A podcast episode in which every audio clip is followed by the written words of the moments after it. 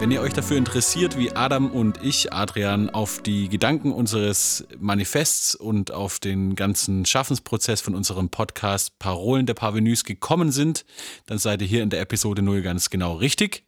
Wenn ihr euch allerdings lieber direkt in unseren Podcast hineinstürzen wollt, dann schaltet einfach zu Episode 1 um. Wir freuen uns auf euch. Bis dann. Tschüss.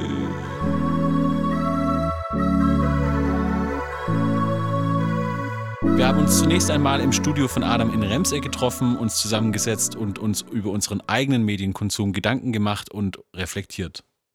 Kuratieren, ich glaube, das war das Wort, was ich immer da irgendwie benutzt habe. Ja, zu reflektieren auch. Und auch zu reflektieren natürlich auch. Und ähm, ich muss tatsächlich schon sagen, dass jetzt in den letzten Wochen war es schon das Öfteren so, wenn ich mir irgendwas angeschaut habe oder mir angehört habe, dass ich gedacht habe, ähm, oder länger darüber nachgedacht habe, was ich mir da eigentlich anhöre und wie ich das eigentlich tatsächlich finde.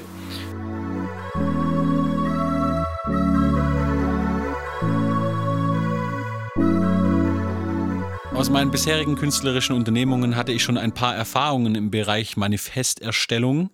Und daher haben wir uns darüber unterhalten, wie das damals ausgesehen hat. Und wir haben darüber gesprochen, was wir davon bewahren oder übernehmen wollen oder was wir anders machen wollen. Wenn du vorgegangen bist bei dem Manifest, ja. was war der erste Schritt? Ich, ich habe ja nur ein Beispiel. Also für mich, bei, beim Wendefilm-Kollektiv gab es nie ein Manifest. Das hätte uns, glaube ich, mal gut getan. Äh, mhm. Äh, übrigens, ähm, das ist auch sicherlich eine eine, eine Lektion. Ähm, mhm. Das nicht gehabt zu haben, aber ich denke, dass bei Clique am Bach schon der Versuch da war, da habe ich mich mit Chris und äh, ich glaube, es war nur mit Chris hingesetzt und wirklich ein Manifest ausgearbeitet und ich finde auch, dass es uns gut gelungen ist. Es gibt es auch heute noch in The Drive übrigens, wenn man es nachlesen will. Ja. Ähm, und das ist eine DIN A4-Seite, haben uns darauf beschränkt und wir haben halt wirklich einfach versucht, äh, in einem ganz freien, pathetischen Jargon äh, diese, diese Unternehmung der sechs Wochen im Kunstverein Freiburg festzuhalten und festzunageln. Und das war, da ging es gar nicht um die Inhalte oder um die Form dieser Sache, sondern es ging vielmehr um eben den Pathos. Ja? Mhm. Also das, da war es dann...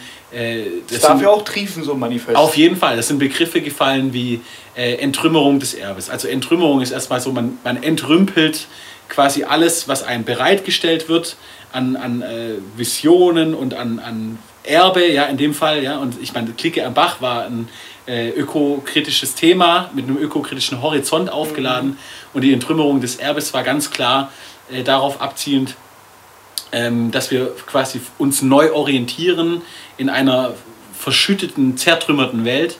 Ja, wie, oder man könnte auch sagen, in einer erschlossenen Welt, die voller schön gemachter Trümmer ähm, uns erwartet, ja? Mhm. Als, als junge Generation und vor allem die dann darauf folgenden, die noch jüngeren eben. Und äh, ich glaube, ähm, dass es halt ganz wichtig war für diese Form äh, der künstlerischen Ausstellung und Tätigkeiten darin, also gab es ja, das war ja ein komplett freies Format, äh, da mit so viel Pathos zu arbeiten. Adam plädiert noch einmal für einen anderen Umgang mit Medien und ist dabei inspiriert von anderen Podcasts, die er sich gönnt. Dadurch, dass sie das nochmal wiederholen mussten, sich nochmal mit den Themen beschäftigt haben, zumindest so, so oft, dass sie das jemand anderen erzählen können, was oft schon viel mehr ist, als wir uns jemals mit irgendwelchen Medien heutzutage, Kunstwerken, Musikstücken, Filmen, was, was auch immer beschäftigen. Das ist ja alles Wegwerfware. Und ich glaube nicht, dass jemand in die Welt rausgeht und sagt, ich mache jetzt Wegwerfware. Und ich glaube, es ist auch so, so ein gewisses also so ein gewisses Respektsgefühl einfach nochmal gegenüber dessen, dass, dass man sich selber irgendwie äh, befüllt mit, mit, mit Medien in irgendeiner Form, mit Artikeln, mit Büchern, mit äh, Filmen, Songs, ähm, Hörbüchern, was auch immer.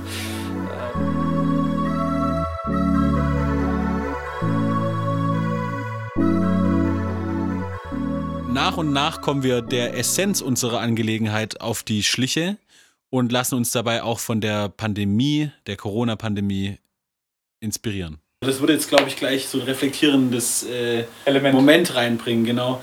Also ich habe das Gefühl, ähm, ich projiziere so ein bisschen was von der aktuellen Achtsamkeitsdebatte durch Corona und so ja. in diese, äh, in deine Worte rein. Das ist ja bestimmt da. Also ja, auch, aber auch das ist ja auch äh, nicht schlecht, weil ich finde ja. diese Debatte im Moment so unfassbar schlimm, diese Resilienz. Mhm. Debatte heißt es ja eigentlich äh, gerade. Ja. Ähm, allerdings genau deswegen, weil ich nicht Resilienz gegenüber dem Stress von außen brauche oder so, sondern ich brauche Resilienz im Umgang eben mit Medien, Mhm. weil diese Welt so Medien äh, überaffin geworden ist. Ja. Ja. Und ähm, da sehe ich auf jeden Fall eben eine, einen Wunsch für, zu einer, einen Wunsch nach einer Respekthaltung deiner selbst gegenüber deiner selbst. Ja. Ja? Äh, und dem Medienkonsum, den Mhm. du halt Sicher, äh, ja. Anführst. Und natürlich den Wunsch, sich auszutauschen. Ja. Und das ist mein allererster Grund, warum ich in den Podcast will, der Austausch. Ja. Also, oder warum ich den Podcast machen will. Äh, nicht nur mit dir, vor allem mit dir, aber nicht Ja, nur mit dir, sondern ich wünsche mir natürlich auch Gäste. Ich wünsche Ja, mir. das haben wir ja äh, noch nicht, zumindest noch nicht on track gesagt. Dass, Genau. äh, wir wollen natürlich auch Gäste dabei haben. Wir Richtig. wollen äh, Leute erfahrene wie unerfahrene, alte Ja. Hasen und junge Böcke sozusagen. Oder ja, äh, Häsinnen und, und äh, ja, what the fuck, äh, zusammenbringen, ja, ähm, auf jeden Ja. Fall. Und äh, auch aus ganz verschiedenen äh, künstlerischen Gewerken und äh, Gesinnungsrichtungen. Also wie gesagt, ich kann mir was ganz Buntes da vorstellen. Und Ja.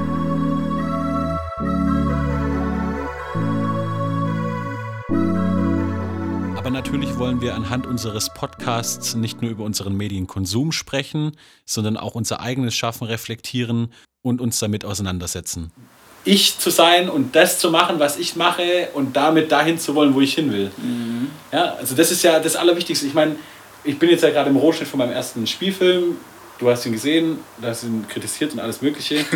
Und Ja. ähm, da ist ja zum Beispiel die, die, die das, das ist ein, ein, ein Beispiel par excellence sozusagen für diese Suche an sich, weil man sich in einem Werk und in einem Schaffen allgemein so hart verlieren kann und so hart gar nicht mehr selber feststellt während dem Prozess, dass ich glaube, äh, dass es unheimlich wichtig ist, als Künstler ständig im Dialog zu stehen. Ich glaube, viele Künstler würden es ganz anders sagen und das finde ich auch ganz interessant, wenn die das anders sagen.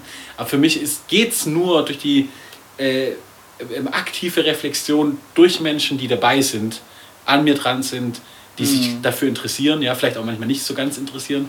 Da kommt dann manchmal mehr Ehrlichkeit und Wahrheit raus wie bei den anderen. Ja. Ja, äh, aber also es ist schon ein unfassbar wichtiger Prozess für, für mich persönlich. Ja.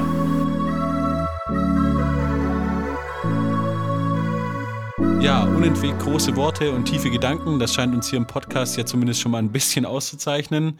Wir fassen kurz zusammen. Es sind schon mal zwei Punkte, die man sozusagen eigentlich festhalten kann. Der Austausch und die, äh, das in sich selbst reflektieren, nee, nicht in sich selbst reflektieren, das macht ja gar keinen Sinn.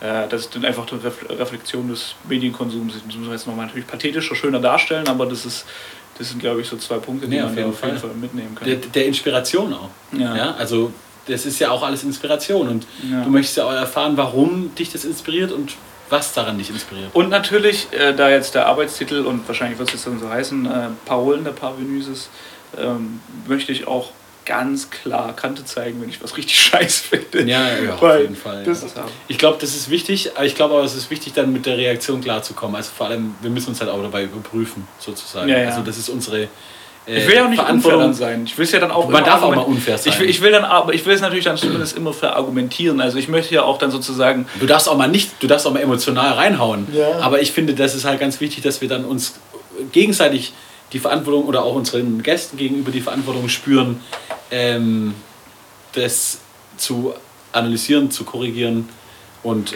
oder, oder einfach äh, auch zurückzuschimpfen. Ja, ja. also ja, ja, klar. Also wir stecken genauso viel ein, wie wir austeilen. Ja, Also dann, wenn, ja, genau. wenn wir jemand sagen, das ist komplett beschissen.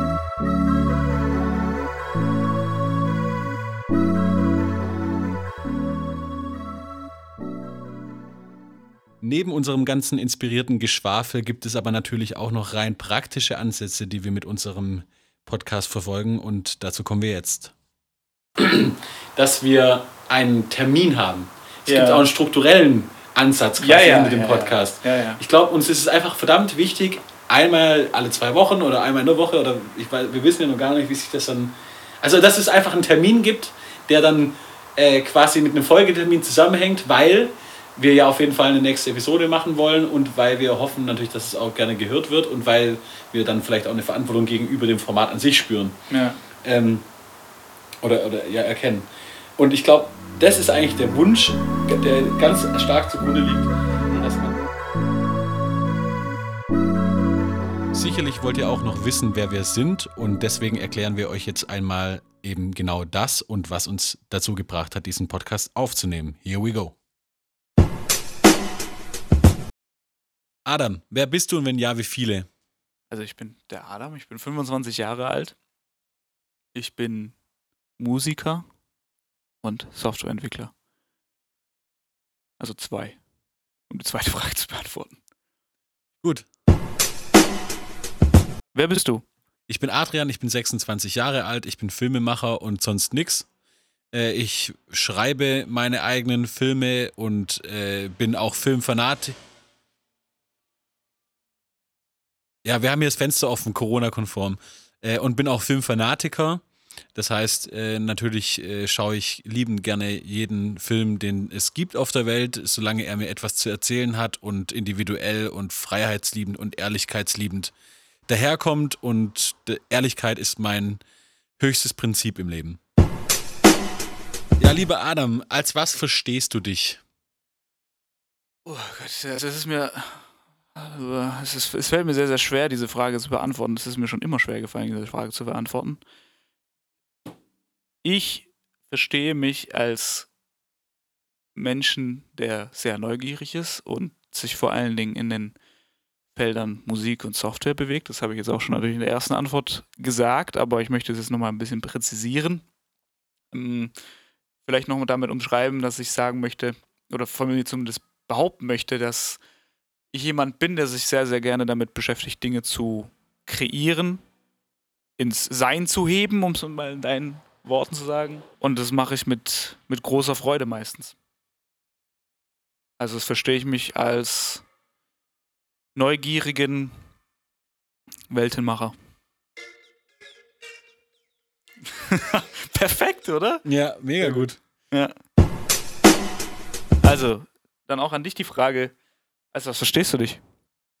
Ich verstehe mich als neugieriger Filmemacher. Ich bin jemand, der sich extrem gerne anhand oder durch die Kamera reflektiert. Äh, natürlich auch im Weltgeschehen, im gesellschaftlichen Treiben. Und ich saug das alles auf. Ich saug diese ganzen Inhalte auf, ähm, die so auf der Straße liegen, die in Büchern stehen, die in Filmen anderer sind. Und ich würde gerne mit meinem Schaffen einen Beitrag äh, zur gesellschaftlichen Debatte unserer heutigen Zeit äh, geben. Ja, zu den Themen und was weiß ich und verstehe mich daher als Vermittler, als Geschichtenerzähler allem voran. Was ist dein Antrieb? Geboren aus der Neugierde natürlich, äh, die Freude am Schaffen. Klingt aber so extrem hochtrabend und wenn es jemand anders sagen würde, würde ich ihn dafür auslachen. Deswegen möchte ich es nochmal anders reframen. Mm. Ich glaube tatsächlich, ich kann es zusammenfassen darunter, dass ich mich, wenn ich Musik mache oder auch andere Tätigkeiten, bei denen ich etwas erschaffe, ich das Gefühl habe, etwas Sinnvolles zu machen, ich dabei, mich dabei gut zu fühlen und das tatsächlich eigentlich einfach nur für meine Glückseligkeit tue. Also dein Antrieb ist deine Glückseligkeit. Mhm. Doch, ich glaube schon. Die, die Sehnsucht nach deiner Glückseligkeit. Ja, sehr egoistisch, aber es ist so. Ja. That's Gut. Was ist dein Antrieb? Ja, wie ich es schon in der letzten Frage beantwortet habe, teilweise würde ich gerne etwas zu unserer Zeit, zu unserem Bewusstsein äh, beitragen. Damit meine ich nicht das gesellschaftliche Bewusstsein unbedingt, sondern eher auch die, das Bewusstsein Leut, von Leuten, die mich verstehen, die gerne mit dem, sich mit dem auseinandersetzen, mit was ich mich auseinandersetze. Ähm, und da eine gemeinsame Sprache herzustellen, ist, glaube ich, mein Antrieb. Äh, aber natürlich, und da würde ich dir ganz arg zustimmen, mache ich das auch für meinen eigenen Seelenfrieden, für mein eigenes äh, äh, Glücksempfinden, ähm, weil mich das einfach begeistert, was ich mache. Und ja. deswegen macht man es ja. Also, ob ich jetzt nachher Filme machen würde oder irgendwelche Tassentöpfern, wenn mich das befriedigen würde im gleichen Maße, dann wäre es halt auch gut. Ja, also. Und dann kann sich das auch jemand kaufen und ins Regal stellen. Dann wäre es auch schön, wenn ich das wüsste. Also, dass es bei demjenigen im Regal steht. Oh my gosh.